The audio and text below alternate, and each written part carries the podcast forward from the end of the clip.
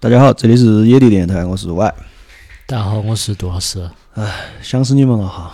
这个年过得好不好？反正你应该还是没阳过的人，是不是？你介绍下这个背景噻。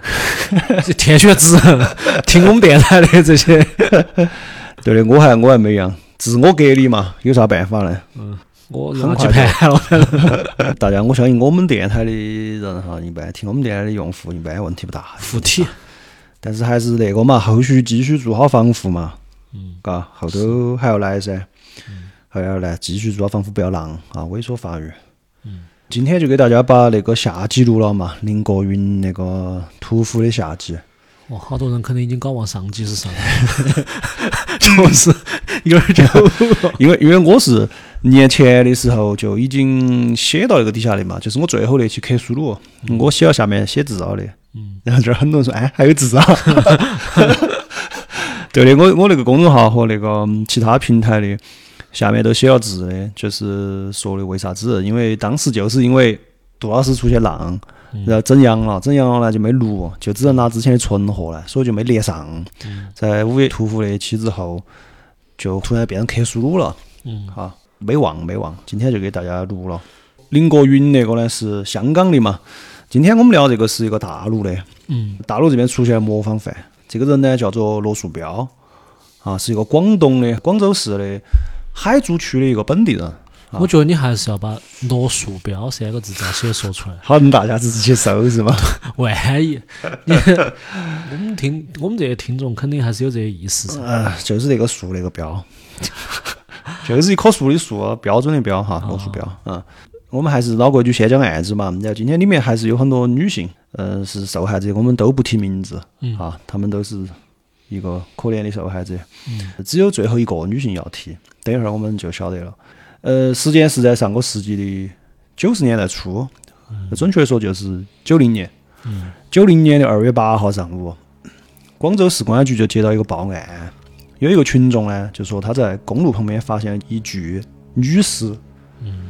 警察就立马赶到现场嘛，现场一看，发现是一个二十五岁上下的女性，上半身穿衣服的，下半身赤裸，脖子上明显的掐痕，初步判断就是被人给掐死的。窒息死亡，而且呢，发现哈，这个女子她是受到了侵犯的。嗯，在她身体里面也提取到了就是凶手的体液，她的指甲里面有衣服纤维和一些肉，可能就是发生过搏斗的指甲盖里面。但是呢，周围的环境又是对的，就说明这儿不是第一现场，哦，是抛尸到那儿的。哦，而且那个时候嘛，就是还没得监控。这个案子其实现在我是看完了的哈，纵观全案，我觉得真的，我发现天眼还是很重要，很有必要，太有必要了。那个时候九十年代初，摄像头这个东西照没照出来都是一回事。呃，我看的资料应该是在九六年吧，还是九三年？九六年，嗯，呃，第一支监控才上线，好像也是广州那边。嗯嗯嗯，这个但这个案子也很重要的一点是，这个案子其实推动了整个刑侦的进步。后面我还是要讲到一些新的技术啊这些。OK，然后警察就开始调查，结果发现又因为也没有各种线索，然后也没得监控啥子都没得，所以这个案子其实成了一个悬案了，一年都没破，成了一个无头案。嗯。于是呢，在九一年，就是过了一年，啊，二月十号这天，就是刚好一年，凶手终于再次出现，又是在一个公路旁边，死者还是一个二十多岁的年轻女孩。嗯。而与上次一样，也是被掐死的，同样也受到了侵犯。但是这一次跟一年前不一样的是，死者经过法医鉴定，他在死前和死后共被侵犯了两次。哦，就是他作案的性质都有点不一样了。对，对，这个他有两个罪了，他还有个奸淫尸体罪，有这个罪吗？有啊。哦。主要是学法学的，学法学的，可能有点搞忘我背景了。哦，对对，Stanford，再给你提一下，学法学，学法学。OK，这个呢还是继续，警察就继续查，还是没有查到。结果半年后再次作案，而且这一次作案手法跟半年前几乎一模一样，又有一个更进一步的恶心的事情。嗯，就是这一次他发现，除了被侵犯之外，尸体上还有一部分。是被切割了，拿起走了。模仿了，已经开始模仿。哦，已经开始模仿了。但是呢，警察就发现，只不过他的那个手法非常的生疏，不专业。嗯。更像是那种呃临时起意，弄完之后不尽兴，要带点东西走那种感觉。临时起意也没有事先练过，也没有怎么过。警察就最后决定了，就把这几个案子合并到一起侦查，因为这显然就是一个人。嗯。而且本身他们身体里面有体液嘛，就查了一下。就合并到一起来侦查，而且就在那个的时候又犯了一次，所以一共是四次，把四个案子合并到一起了。最重要的是，他的间隔越来越短了。哦，这个是令警察非常非常觉得很紧迫的一个事情，这是第一个方面。第二个方面是啥子？这个案子一发生之后，在社会层面上疯传。啊，社会影响有点恶劣了。影响也起来了。大家都各种疯传，说啥子广东出现啥子杀人恶魔了，啥子啥子。哦，社会社会面的负面影响也很大了，传的。据说当时在广东哈，下至八岁，上至八十岁的女性，人人自危，人人自危。呃，工厂里面女工下班都要组织男工人组织护送队送回去，而且。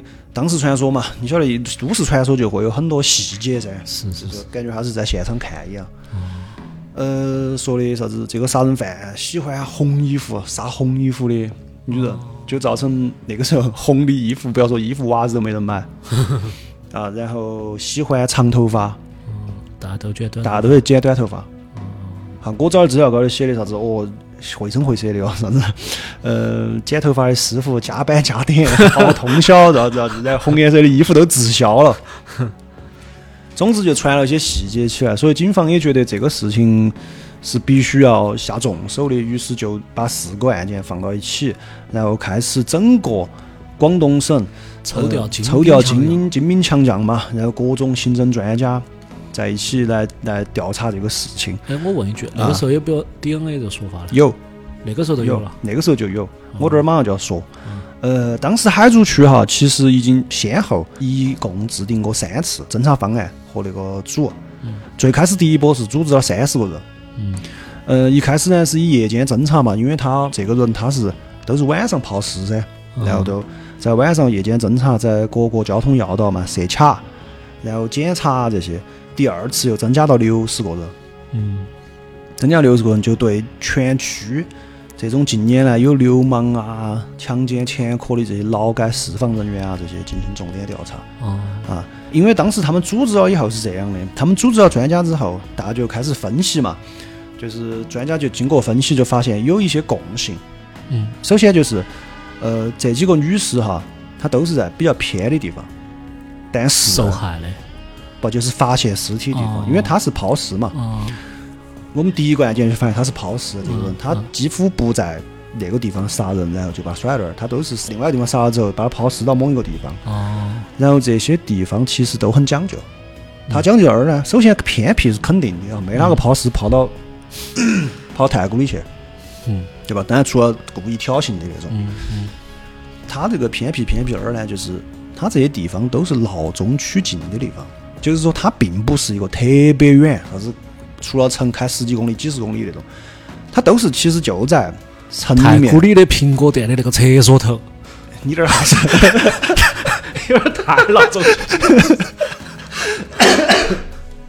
可能就是太古里旁边的哪一个小区的子。哦，那种感觉，就是他都精心挑选过这些地方。那么这就出现一个问题，就是说，那么这个人。他就对这个地方本地熟悉，嗯，对，他是本地人，哦，他不是那种随便哪个都会流传作案的，他就不不是那种随便哪个都会去的一个很远的地很近的地方，他也不是一个因为不晓得这儿是啥子，所以说老子干脆越跑得越远越好，也不是，这些地方都是本地人熟知的闹中取静的，类似于跑到城中村的某个卡卡角角头那种感觉，理解了，理解。了，对，所以说我们就当时有个推断，就是第一。这个罪犯很有可能在过去或者现在，在这个地方，他那个地方叫新教镇工作过，或者说生活过，嗯，啊，是本地人，这是第一。第二，呃，死的这些女性哈，通常呢都有一个共同点，就包括后来还死了一些嘛，有个共同点啥子？都打扮的相对比较时髦一点儿，就不像是那种家庭妇女。因为当时我看有个写的很细节嘛，资料上面说的还有很多女性受害女性，包括后面的哈，她一共是十几个。啊，这么多啊！我十几个，她比那个林国云的威还大。哦，她比林国云威还要大得多。因为林国云一共四个嘛，如果只是从呃受害人的那个来说的话哈，嗯，于是最后经过分析呢，就会这部分人有点儿像是性工作者。哦，性工作者，呃，对，因为有一个很细的细节，就是有好些女性身上都有黄金饰品，嗯，但是那个黄金饰品是假的，哦，是拿来打台面的。不是拿来打台面，其实那个是一个策略，就是当时广东晓得八九十年代广东是开放前沿嘛，嗯然后啥子东西都很多，嗯，啊，奇奇怪怪、光怪陆离的事情很多。这些性工作者呢，有的时候会被抢，其实就是嗯，那个是买命钱，哦，你抢我就给你。哦劳力士。哦哦，对对对对对，相当于古惑仔的劳力士。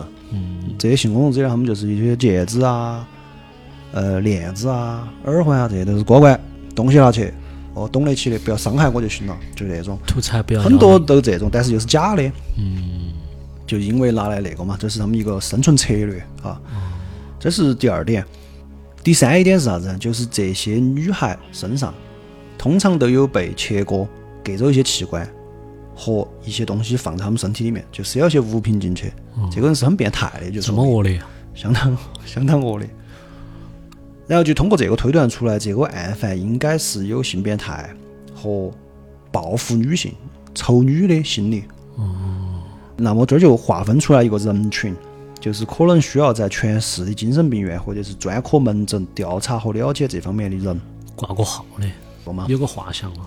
对，第四呢，就是让人根据案犯抛尸的地点来判断，这个人他应该是有台车，因为在现场有两条哈，第一是在现场经常发现车的痕迹，第二是有人报案看到看到过，就是有一个货车司机，有一次他说他晚上从那儿过的时候看到一台那种小货车，就是啥子呢？就是那种拖板儿鞋，拖板儿鞋，你还是要解释一下。拖板儿鞋，解释一下，就是那种五菱宏光，但是后头是个斗字的哦五菱宏光。OK 啊，资料上面写的哈，所谓的零点六吨的小货车，哦，停了一台车停那儿，然后呢，那个车灯光大开，门也是开开的，他就注意了一下。他为啥注意？因为那条路上一般来说是没得车，至少不得停到那儿。对。但是呢，当时呢，他一一个是自己有事，二一个他想就是可能上厕所去了嘛，嗯憋得着急嘛，就走了。结果第二天回去之后，发现出人命了，那个地方哦，就在那个地方，所以说他就想起这个事情，就说赶紧去报警。嗯所以说警方就就判断哈，应该是有个车这个人，他首先会开车，而且呢，经常在晚上嘛，你抛尸啊那些比较偏僻，那肯定就是对吧？会需要一个工具，这就确定 OK 零点六吨的小车，嚯，这个范围说得很小了噻，九十年代初。但是也不，这个车子在广东哈，当时至少上万台。哎，确实改革前沿。对啊，就是这几条是现在就当时的一个分析。然后呢，它的难度是啥子呢？这又要说了，刚不是说全是性工作者吗？嗯，性工作者就有个问题，这个事情一直到最后，这儿还只杀了四个哈，嗯就是到最后完的时候都没有人报案，没有人失踪，家属呢？没得家属报案，哦，懂我意思没有？就是说，来的。通常的他们的报案是有人在某个地方发现了个尸体，嗯，就来报案。我说的是没得家属来通报有人踪失踪，或者也没得单位来报失踪，也没得朋友，也没得啥子来报失踪。那说明他挑选了的噻，第一是很有可能都是外来的，就是外来的嘛。第二是啥子？这种身份的人，家里面首先那个时候很多是从农村去的，家里面觉得这个是耻辱，不愿意那个，就女子走了嗯，没回来，不晓得干啥子去了。二一个呢，他们也没得朋友，你是今天这一啥子朋友期是不是在跟我摆狂飙哦？你少我我没看我没过看过狂飙我看过啊，问题是狂飙里面有这个吗 越像有啊，第一集就这个，一个性工作者在船船上失踪了，牵扯出来一个大案。然后第三点呢，就是有个男的卖鱼，没没没没没没没没没没，嗯，这个是难点。为啥子这说这个是难点？就是因为如果这样的话，案犯和事主有可能就素不相识。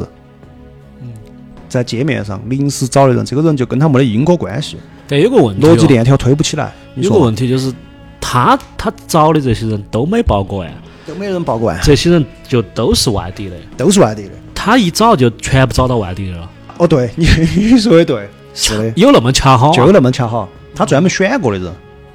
他专看到不像。广东人，不是不是，这儿后面我们走他的视角讲的时候要那个，我们先从公安的视角讲这个事情啊。我现在是公安视角，我就在想了，对啊，难点就在这儿哈，就是没得因果关系，嗯，你不好推理，对吧？嗯然后呢，第二个分析是啥子？这个案犯哈，很有可能之前服过刑，因为他有很强的反侦查经验，就是抛尸啊，整个这个这些经验。警察会觉得这不像是一个犯罪素人会做的事情，哦，所以说就有可能是进过，就是进过又出来过。然后第三就是这个人他的作案哈，经常是那种跳跃式的作案的分布的点，东一下西哦，东一下西一下的，虽然在那个大范围以内，然后又通过这些做了很多分析。首先一个变态，嗯，有车。司司机，对司机会开车，根据他的犯罪时间发现，就这个人哈，他作案都是在一个固定的范围内。就通常法医发现尸体之后会去查，会发现他死亡的时间并不是特别久，倒推过来跟他抛尸的时间不会隔特别久。这个人专家当时的给作案时间比较固定，就是从作案到抛尸不会超过一晚上。就比如说晚上间我十二点作案，嗯，我早上间天亮之前一定会把它抛了，哦，就不会把它放很久，嗯，就是说隔几天才那个。那这儿又可以推出来一个，就是说这个人很有可能有有工作要上班，嗯他的时间只能在晚上，这是第一，或者是有家人有家室，嗯，他不好带回去，他不好带带回去，或者是啥子？还有一种情况就是有家室也可以带回去，但是他有一个固定的空间，嗯只是说不能在里面放太久，嗯，对吧？他相当于这个人有个工作室，专门处理这个东西。嗯，第二天要来人，哦，或者是白天就不方便了，啥子？第五点是啥子？根据他抛案现场遗留的犯罪的那个痕迹物证来说，这点他很牛逼，几乎没得。哦，反正他意识太强了，对，现场就是几乎找不到啥子痕迹上的东西，物证啊这些。嗯。然后第六也是当时按当时的就是公安系统，我刚刚说的这个案件对公安系统其实是有很大的成长的，在最后是因为他们当时实际上没有专门的对付性变态杀人狂的经验，嗯就公安。嗯好，在九十年代初的时候，所以说画像第一可能不是很精准，嗯，第二是就是他没有那一套方法论嘛，经验也不多哦，经验不多，就造成侦查工作啊也不够细啊，不够那个。但是不怕，因为这个事情你一旦哈人，我一直在说人你是很难对抗组织的。嗯啊，因为他们搞不定，那我就扩大嘛，找各种各样的专家嘛。嗯。就最后其实是从全国开始调专家，先是广州市，因为它是海珠区嘛，嗯一个镇嘛，派出所，然后区、市、省，最后全国，甚至最后是把北京的公安局的高级工程师都弄过来了，啥子 DNA 啊，啥子都玩上去了。嗯就是说，他最后专案组从不是第一个专案组三十个人嘛，后来直接最多的时候是增加到一百多人，然后在整个镇哈开启那种地毯式的摸排。当时排出来的可疑人员，就是加上我们刚刚那条推理之后排出来的可疑人员就有三千二百六十多人。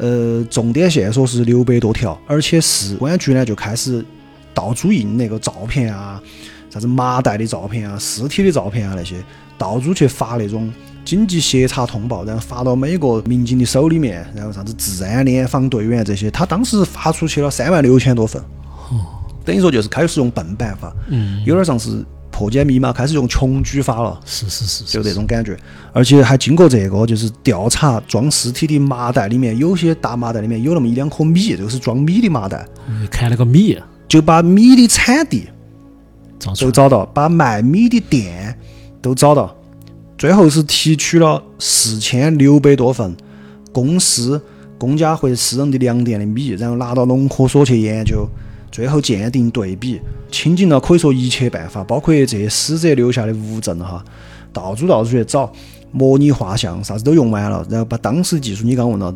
DNA 化验方面的吧，法医学的东西都用上了。最后为了查死者身份，一共是检查了好多份指纹档案呢？你猜？十万，往大点儿说，两百万，一百六十八万六千份指纹。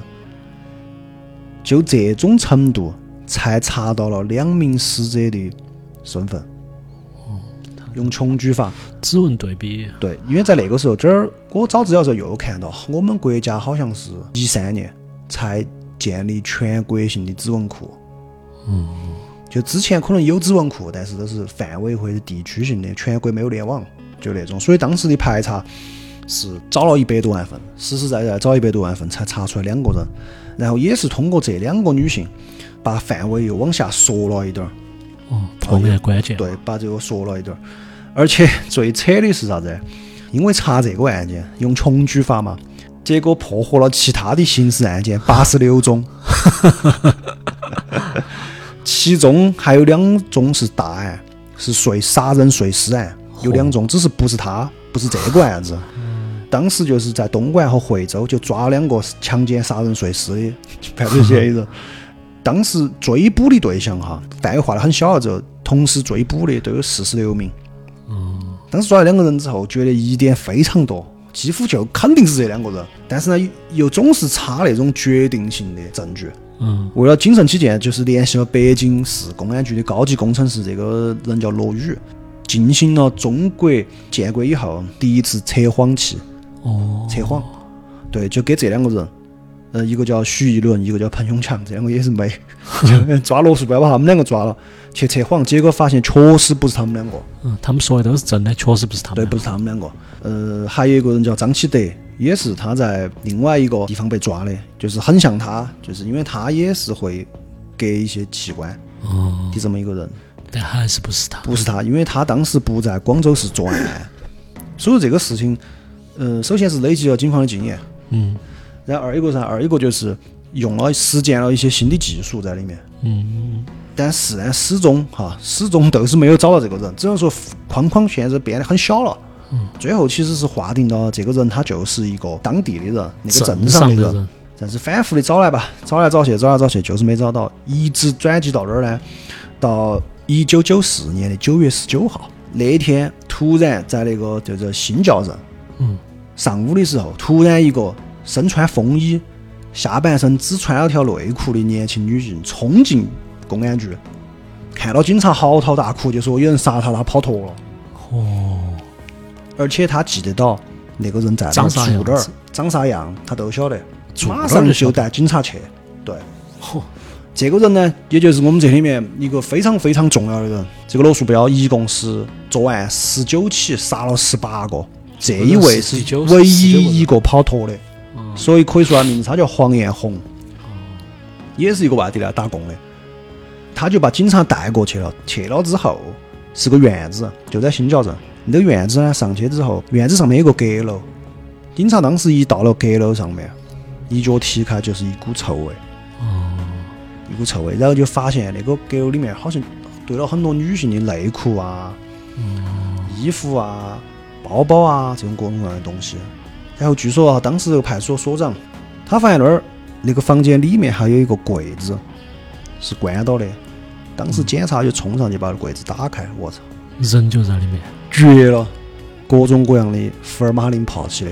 哦，就是之前香港那个的屋头的那个。对，就那种各种残肢器官泡起的。然后据说哈。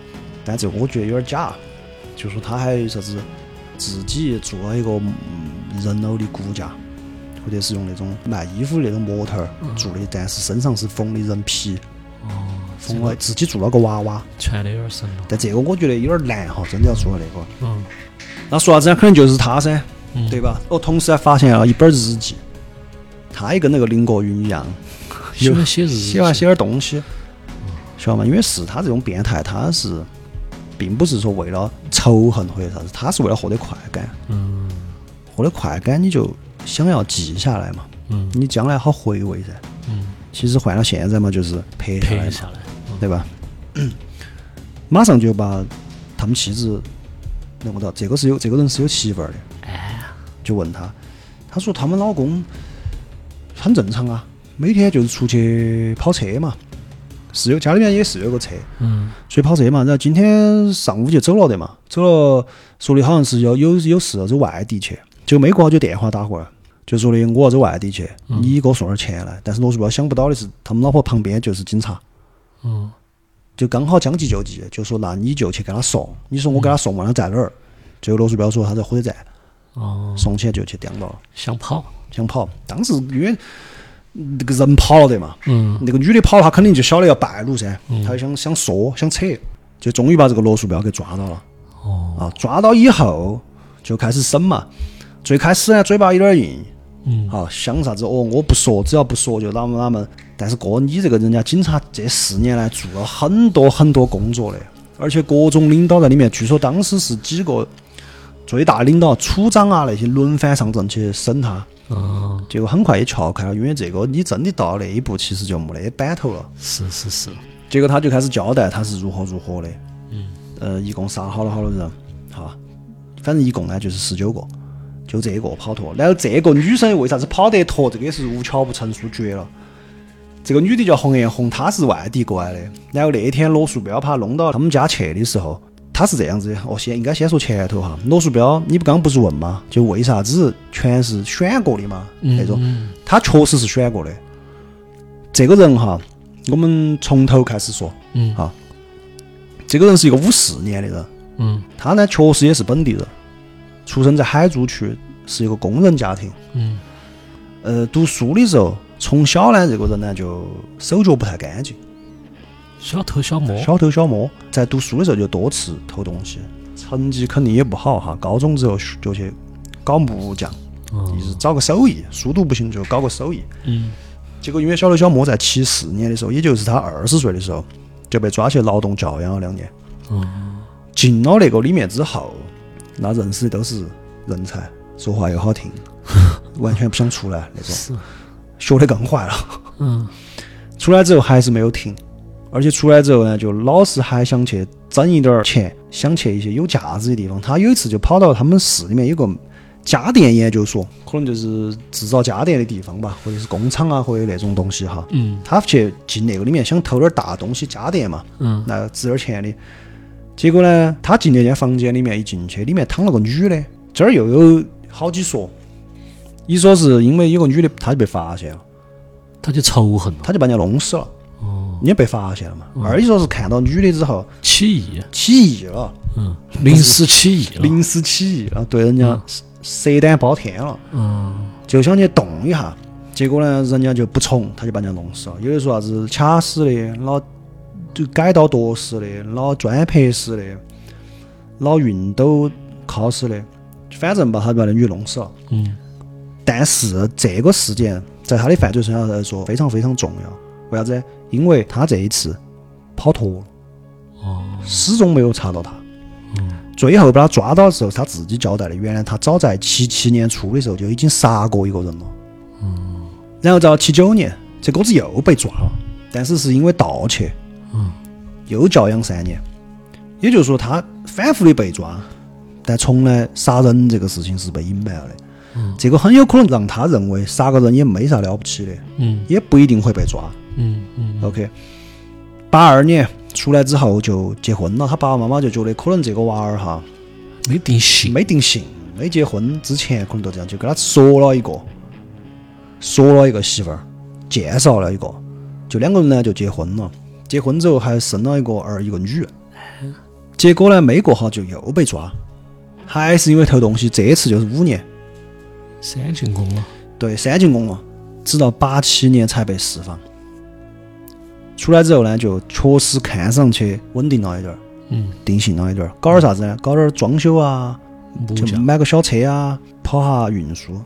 本来就是木匠嘛，后来据他交代，他是在八七年在牢里面就接触那些人，经常你晓得，哎，那个罪犯物以类聚嘛，物以类聚，这儿一个，还有一个，你关到那个里面能聊啥子嘛？哦，就摆这些，就别要摆点儿这些方面的事情，因为本身就你关几年，你晓得憋得恼火，嗯嗯肯定要摆这些。而且呢，当时的八七年，其实跟香港的交流沟通，广东哈已经非常非常密切了，就造成香港那边有很多录像带啊，那些啥子东西传过来。所以他当时在监狱里面是没看过，但是出来之后就看了大量的香港那边传过来的色情、暴力录像带，就是三级片啊这些。嗯，其中就有以林国云为原型的录像带，就是任达华选那个。但是我在找资料之后，我发现时间对不上。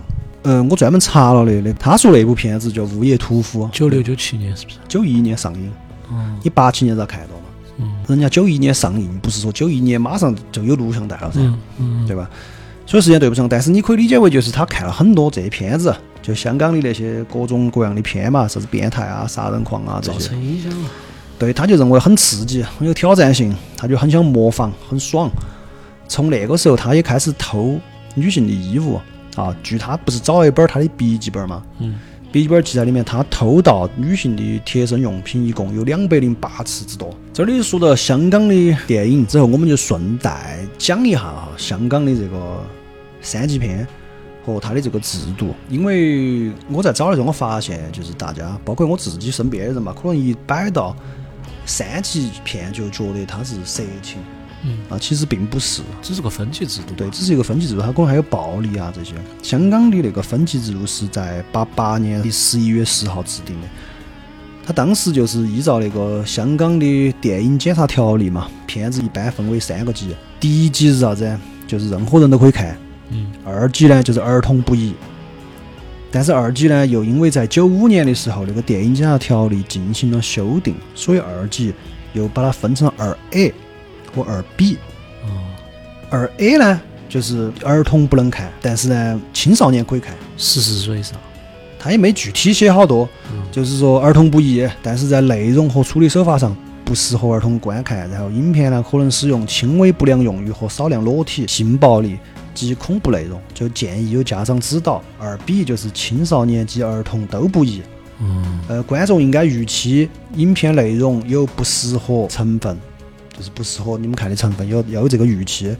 然后强烈建议家长给予指导，而且影片中可能有一些粗俗用语、性的那个主暗词语，对，都直接说了，都不是暗示。嗯。然后，而且会出现含蓄的描述性行为，嗯以及在情欲场景中出现裸体。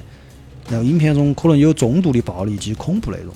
所以说，其实是三个指标：色情、暴力、恐怖。嗯呃，根据这个程度哈，然后三级就是只准十八岁以上的人看，嗯而且需要说明的是，二级的不是也有一些禁止吗？青少年的，但二级它是那个，它是劝导，就是说如果你看了呢，也没办法，不建议你看不。建议你看。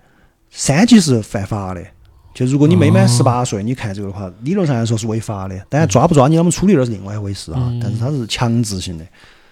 然后实际上这个下面还有一个所谓隐藏的，就是市面上传说的还有一个第四级，但其实这个很好理解，并不是说官方真的有一个第四级的，它不是，而是说有一些片子超越了，连三级的尺度都超越了，嗯，就纯粹是非法的。令人不适了。对，这个所有底下统称第四级，当然这种片子也不可能上院线哈。三级片是可以上院线的，嗯，是对吧？是可以拿来卖钱的，但四级片就纯粹是非法的了，它直接就是呃一些，因为它已经都非法了嘛，所以说想写啥子都可以，嗯，对吧？包括什么儿童色情啊这些啊。哦，所以说所以说需要理解的是，有的情况下会提到所谓四级，它并不是说官方划了四级，不是，啊，是连三级都超过了。给大家举几个例子吧，这种片子其实很多哈，尤其是二级、三级。举例来说，成龙的片子经常是被划到二 A 里面的，因为它出现暴力嘛，嗯，打得凶一点的，血骨铃铛。对，打血淋当的。二 B 是哪个呢？周星驰。嗯嗯因为周星驰一个是他为了无厘头为了搞笑嘛，他有一些色情的语言啊那些，嗯还有一些就是 男女之间那种那种那种挑逗啊、搞笑的那种。所以周星驰经常被划到二 B，然后三级就是那个王晶。哦，呃，王晶很多片子当时为了上映，其实也做了很多删减。还有一个事情，还有一个很有趣的哈，就是呃，当然更不要说是古惑仔那些啊，那个 B 三级，嗯那其实都是三级片。说到古惑仔，就是谢霆锋不是还演了一个少年激斗片吗？哦，古惑仔之少年激斗片。嗯，有点早了他。嗯嗯，古惑仔当时有很多衍生的嘛，就除了那正统的几部以外，还有啥子十三妹，嗯啥子大飞哥，嗯呃，山鸡的故事，嗯然后这个是谢霆锋当时演那个的时候只有十六岁，也 就造成他可以演那个电影，但但是演完他不能，看，他是他是在一年以后才自己看到自己演的那部片子的。顺便一个小知识吧，历史上第一部华语的三级片，也是在同年，就是八八年出来规定嘛，在同年的十二月一号上映的。它既不是一部色情片，也不是一部恐怖片，也不是一部暴力片，而是一部反战的电影，或者说历史有关的啥子，你们都听过。你们没看过，你们绝对都听过《慈禧太后，黑太阳七三幺》。哎，那个不是内地的吗？哦，那是是香港导演拍的，然后有很多内地演员，是印度公司出的嘛。在当年的十二月一号上映《黑太阳七三幺》，这儿是那个还不恐怖暴力啊？它不是为了描写恐怖暴力和色情，哦对吧？它是历史方面的嘛，或者说战争反思啊那些嘛它。有那种元素，嗯，我现在记得好像有个女的衣服一脱，背后是个纹身，我记不到，我没看过，因为我当时我觉得也是都市传说，说的那个太吓人了。那个我爸，我觉得我爸妈看过，然后我可能那种小也缺了两眼，嗯，有点吓人。反正那个有点吓人。我印象最深刻的就是有个女的好像背上是被刺了一个纳粹的标志嘛，还是啥子？因为他们都是轴心国嘛，嗯就被日本人。反正那个是很恐怖的啊，《黑太阳七三幺》第一部。OK，说回来吧，就是罗树标他看了很多这些片子之后，就从心里面产生了那种模仿的欲望，而且本身从小哈这个人胆比较胆小懦弱的人，嗯。包括其实警察当时排查的时候，也他也在那个名单上。嗯。警察其实怀疑过他，但是连熟悉他的警察都认为这个人太不可能，不可。能，因为他是挤进监狱嘛，嗯。挤进监狱之后就会有管教噻，嗯。就监狱里面管教都认识他，熟悉警察都有那种，嗯。就觉得这个肯定不是他。嗯。但恰恰就是这种人嗯，才变态的那种，有点反差了。哦，有那种反差嘛，变态的那种倾向。他当时除了偷东西之外，偷女娃娃的内裤啊、内衣这些贴身东西之外，还有一个排解这个的方式，就是上街去嫖。哦，他在八九年一直到九四年的九月份被捕前，他就开起他那个车子，在天河区大街一带，将两百六十多名在路边站街的暗娼就性工作者，再到黄浦区外的附近的野外进行嫖宿。哦，也就是说，在这些人里面，他选了十几个人杀了，他还是选过的，他选过的，而他还是选听且到外地口音的。对，而且有一些细节哈，就是他最开始的他不是找暗娼。嗯。像第一个女娃娃就不是，第一个女娃娃是来打工的，嗯。她是以就是啥子顺路啊这些送，人家甚至都不要钱，就是出就是林国云嘛。对，就跟林国云一样。嗯。但后面才开始找暗娼，这个其实我觉得主要是他内心吧。我觉得我觉得两点哈，第一，确实可能暗娼性工作者可能在视觉上。会激发他的一些东西，因为肯定穿啊打扮嘛，就是我们刚刚说的那些人，他们的穿衣打扮就跟一般妇女不太一样，嗯对吧？他家里面只有一个他妻子，嗯，第二个是赋予正义感，是不是？对，第二个是他认为，就是他自己杀这些人呢，内心没有那么、呃、有道德的。对，有道德的那个谴责的感觉哈。嗯那这个很有意思，我找这个的时候去大概戳了一下那个那部电影，就是他罗树标，嗯。他是看林国云嘛说的，嗯。然后他被抓了之后又有他的电影，哦。因，为他有电影有两部，香港拍的嘛，香港拍的。哦，资本主义社会就是这样哈。王晶又是王晶吗。不是王晶，嗯、也拍了两部，一部叫《广州杀人王之人皮日记》，一部叫《冷血人狼》，分别在九五年和九四年上映。在《广州杀人王》这部里面，也说了他自己为啥子要杀妓女的这个心路历程。嗯只不过他那个里面就说的很扯，他说的我在帮助他们。他说为啥子？他说因为没有人想要当妓女，嗯，他们都是迫于无奈，我早点把他们杀了，他们早点投胎。这种片子可以，如果你对那个古早的三级片有兴趣的话，可以找来看一下。啊，有一个还是吴启华演的，《冷血人狼》是吴启华演的。然后《人皮日记》那个演员我不晓得名字，但是你看到他，你肯定晓得，就是那种所谓的我不晓得他叫啥名字，但是他演过很多戏的那种演员。啊，我们刚刚说哪儿了？说到他赋予正义性，他哦，对对对，他在那个车站找了一个女生是要到啥子，嗯，番禺嗯去，然后他顺路带人家，结果上车把人家骗到一个奶牛场，就把人家强奸了。嗯，结果这个女娃娃强奸的时候就咋子反抗噻，他就把人家掐死了。掐死了。掐死了之后，把尸体就抛在了路边。这个是他没有带回家。第一起，第一起就是那个上半穿衣服，下半身没穿衣服那个那个。对，这是他第一次杀人，终于，哦，第二次杀人嘛，嗯，第一次是于出于性变态杀人。第一次是那个办公室嘛，对，办公室那个，。然后这一次之后，他非常非常害怕，嗯，他觉得咋咋这个可能走远了。走的有点远，就躲了一年。所以为啥子两次间隔是一年？哦，就一个九零年二月嘛，一个是九一年二月。嗯，结果这一年呢，发现哎，没事，没找到身上来，没事。而且呢，他这一年中肯定很害怕嘛，然后自己就自己说服自己噻。嗯他当时就想了一个，他的逻辑是啥子？我杀这些人，都我都是我自己都认不到，警察咋会怀疑我嘛？对吧？警察都不晓得他他杀了哦，我路上叼的，警察也认不到他，我也认不到他。嗯，警察也认不到我。哦，我路上叼了一个没得因果，他这一点其实是有一点儿对的，因为这个就是我们刚刚说警察探案的难点之一噻。嗯，没人报警。呃，除了这个之外，就是这两个人没得关系，本身是嗯随机性的杀人，类似于那种。他就觉得警察只会查，只会破有因果关系的案件，我与事主素不相识，你又能奈我何？从那儿以后就继续作案，越发的不可收拾。所以说后面我们看几个作案时间越来越近，嗯而且呢，每次杀完人之后，他就开始把他带回去了。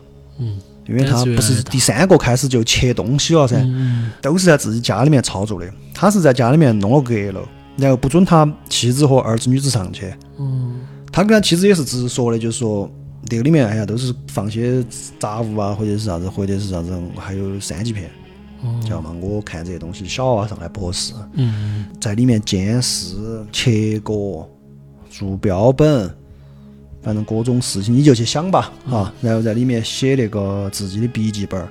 他不是我刚刚说他有一本儿笔记本儿吗？嗯那个笔记本叫啥子？叫快餐。他就 他就跟那个林国云一样，要写下来。他在快餐里面每一次都会把作案详细记录的被害者的体征、衣着、杀人的感受、经过、抛尸地点都给详细的记录写在上面，包括奸淫的过程。嗯后来后头来来来那个嘛，来回味嘛。而且他开始后面越来越飘飘然了之后，他就会在尸体里面，你记不记得刚刚我讲的，除了对，除了有他的体液之外，他会塞些东西进去，嗯内裤、袜子啊那些，他就是在挑衅警察。嗯这种对警察的挑衅也让他觉得很爽，他觉得他在玩一场死亡游戏。嗯当然，最后让他落网的 就是那个姓黄，叫黄艳红。嗯这个人就是无巧不成书，为啥子他能跑脱？那一天，罗树标还是在那个车站找了他之后，也说他这个女的也要去个地方。这个女的据说是他们老公先来广州，嗯等于是开了个啥店，结果住的走，就让他你赶紧过来，我们一家人在这儿团圆一起住。嗯那个女的就来了，来了之后就在遇到罗树标在街上，他就搭讪，就说：“哎呀，我啷么啷么，搞看你咋子咋子，我送你啊，啷么啷么就把人家送。”结果这个女的其实是很警惕的，嗯在路上就问他：“你这儿往哪儿开哦？”咋越人越开越少，他就扯谎，就说：“我回家拿个东西，我们儿子也在家里面，做啥做啥子，你不信看嘛？我有啥子很要紧的事情。”然后一听说他有儿女嘛，就觉得无所谓嘛，当时就下去跟他一起去了，去了就把人家蒯翻，蒯饭就往他的阁阁楼里面拖，拖了之后他想去找工具噻，找啥子麻袋，找工具在车上。嗯他下去的时候，这个女的结果是装的，啊没有卡死，只是卡晕了。嗯这个女的两颗就翻身下床，然后我说的最巧不巧啥子？这个女的职业很特殊，这个女的曾经是一个杂技演员，翻起来了。翻墙啊，身体柔韧啊，这些都很好。所以说她是翻墙跑了的。哦，太凶了。跑出去之后，据说是在街上遇到一个卖早点的老太婆，她是自身裸体的哈，然后这个老太婆就马上把她带回家，给了她穿了件风衣，给她找条内裤，然后她穿起风衣内裤到派出所去报案。哦，对，就幸好这位女侠吧，黄艳红女士哈，真的女侠。对，就是属于真的无巧不成书，最后才把她给晾到。所以说这个事情就到这儿就审嘛，审出来之后她很快，她是二十天就枪毙了，哦，就斩立决，属于那种斩立决的那种感觉。必须斩立决。我其实讲完这个之后，我自己就产生一个疑问，即他为啥子会犯罪？犯罪是如何产生的？犯罪学。对我自己也去找了两找了些资料吧，然后加上我自己对这方面比较感兴趣，前面买过一本书，叫做《犯罪人论》，嗯，是那个隆波罗梭写的，啊，是一个意大利的。这儿顺便说一句哈，我那个书，因为有些我我的朋友听这个电台嘛，我想问下，我那个书是不是借给你们哪个？我去年找资料的时候在屋头找了半天没找到，那本书我还没翻完哈，你看完了就私信我一下还给我，我不想重新买一本。呃，隆博罗说为啥子要提这个人呢？这个人是三六年，一八三六年到一九零九年的一个意大利的犯罪学家，或者说医学家，或者说精神学家。他的主张是啥子？他的主张是他认为犯罪。或者说，人们为啥子要犯罪？呃，本身上是有生理上的原因的，物质决定意识啊，是有生理上的原因的。因为在他的那个研究中，当时哈，他主要是把注意力放在遗传等先天因素对犯罪的影响上。他首先是一个监狱医生，他当时对几千名犯人做了人类学的调查，然后进行了大量的尸体解剖。在一八七零年的时候，在意大利有个叫帕维亚监狱，这个隆波罗梭。就打开了意大利著名的一个土匪头子叫维莱纳的头颅，还有然后发现头颅的有个地方叫枕骨，就这个地方吗？啊，的位置有一个明显的凹陷，这个位置跟其他的野生动物一样。然后他就得出一个结论，这种情况属于真正的丘突肥大，专业词我不太懂啊，可以说真正的正中小脑。这一发现就触发了他的灵感，由此他认为。犯罪人之所以会犯罪，是原因在于，在我们现代人中，有一部分人他就是会被遗传原始人和其他野生动物的特征。本质上来说，是一种先天缺陷。基因决定。对，他后面写了那个犯罪人论嘛，那本书买回来之后，我其实也没看完，我就大概翻了一下，他确实就是里面想讲每一种人长得啥子样子，他的颧骨、他的颅骨、他的头型是啥子样子。他的精神状态是啥子样子？然后他就来分析这些人容易犯的罪啊。我懂你意思，但我个人觉得说到这儿有点片面。对我，我这儿还没说，我只在说我找的资料。我自己相当于是就是你长反骨，有两个旋儿。对，他这个人是呃生理性上的解释，但是我还是主要是个那个意思，就是说这个太片面了。这是第一，而且我想的是这样，这个人是一个一八三六年的人，嗯，在一八三六年做的研究和调查。适不适合放到两千或者我们二零二二年的这个呢？你想啊，哪怕就是做研究嘛，我们人就是小白鼠嘛，嗯，然后你放存放这些小白鼠的时空环境就是人也在进化嘛，就器皿嘛，嗯，你社会在进化的嘛，嗯嗯，二零二二年人还是不是这样子不一定，这还包括它在科学技术上的一些进化进步。你对人的认识都不一样了，嗯，所以说我认为隆博罗说这一个系列的所谓生理上的这个，我认为太片面了。我觉得它可能有一定的属于一个影响因子吧，应该这样子说。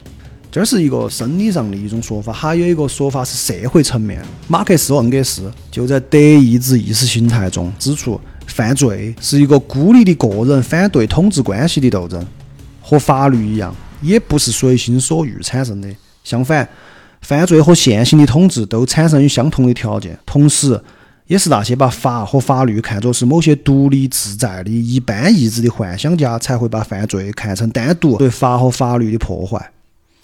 这个是社会层面上的。后来，那个恩格斯还在那个《英国工人阶级》这个书里面写，蔑视社会秩序最明显、最极端的表现就是犯罪。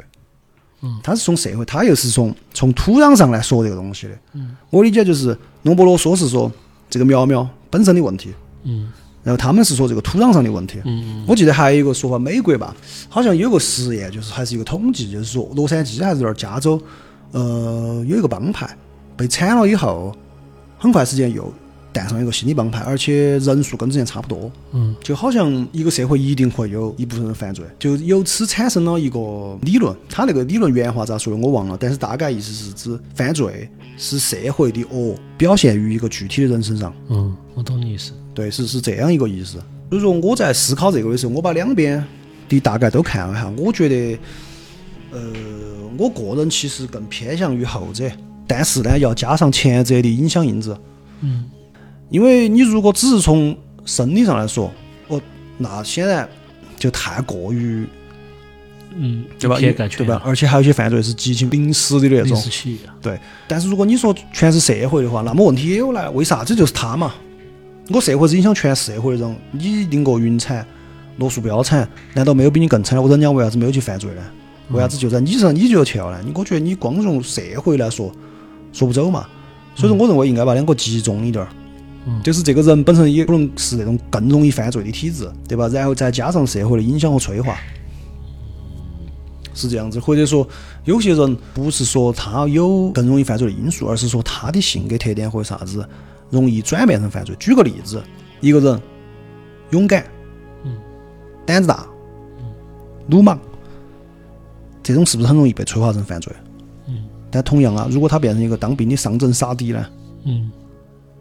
嗯，我懂你意思。这种东西，我觉得是两个加到一起吧，就产生了这个林国云和罗树标的这样的悲剧。我觉得这个这个，如果你要说影响因子的话，可能有太多了，就是可能要从他原生家庭、是成长背景、社会。那个三级片为啥子会流传到广州来？他为啥子看到了？为啥子他看到了，他就要去作案？等等等等等等，太多因素了，集中在一起。这个龙卷风把这些零件一飘，一吹，吹了个车子出来，大概就是这种意思。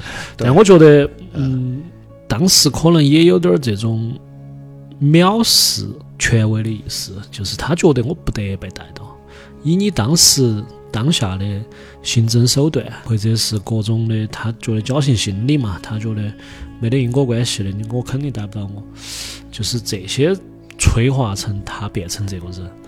所以我其实我听了你这个案子，我觉得还是回到我的那个点，就是听党话跟党走，就是当时就是不应该在那个阶段把这些比较思想偏激的，或者是一些。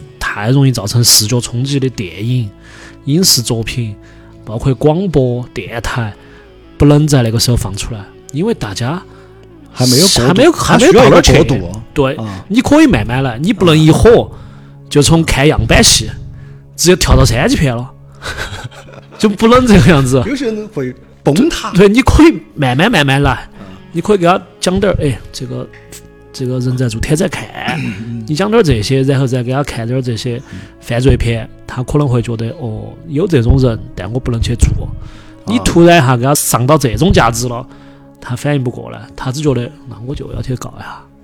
对，所以说我觉得是这种产生撕裂了。杜老师刚说这个确实哈，我这儿一看到一个小数据是，就是关于这个电影的，确实这个东西这些魔音在靡靡之音哦，靡靡之音。在这个市面上流传哈，你说它真的有没有影响呢？